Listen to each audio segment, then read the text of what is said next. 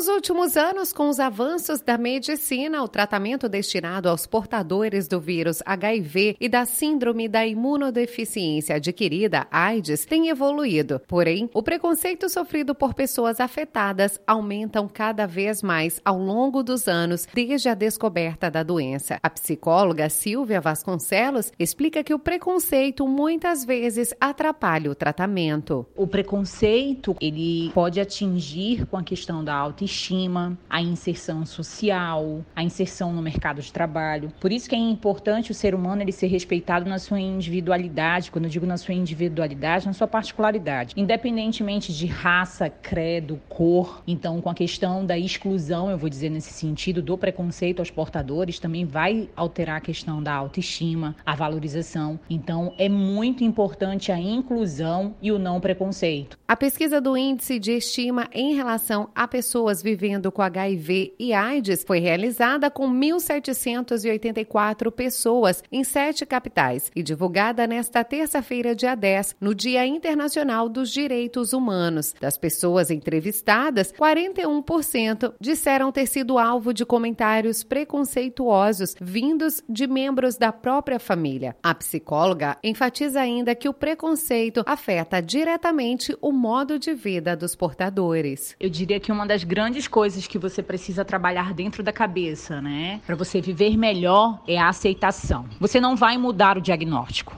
você precisa pensar: o que, que eu consigo fazer hoje com a minha realidade, com esse diagnóstico? Primeira rede de apoio que você precisa fazer é você com você mesmo. Aceitar a realidade, que você pode ter uma atividade física que é fundamental também para a tua questão mental e a questão do corpo. Você também ter relações aonde sejam relações saudáveis, né? Aonde sejam relações seguras, aonde são relações leais. A iniciativa do Programa Conjunto das Nações Unidas sobre HIV e AIDS, UNAIDS, é para mostrar que o preconceito atrapalha muitas vezes o diagnóstico e o tratamento da doença. Dados dessa pesquisa mostram ainda que 20% das pessoas que vivem com HIV ou com AIDS não admitem aos parceiros fixos a sua condição por medo de preconceito. O presidente do Paravida, instituição que acolhe pessoas portadoras do vírus, explica que o preconceito existe, mas precisa ser combatido.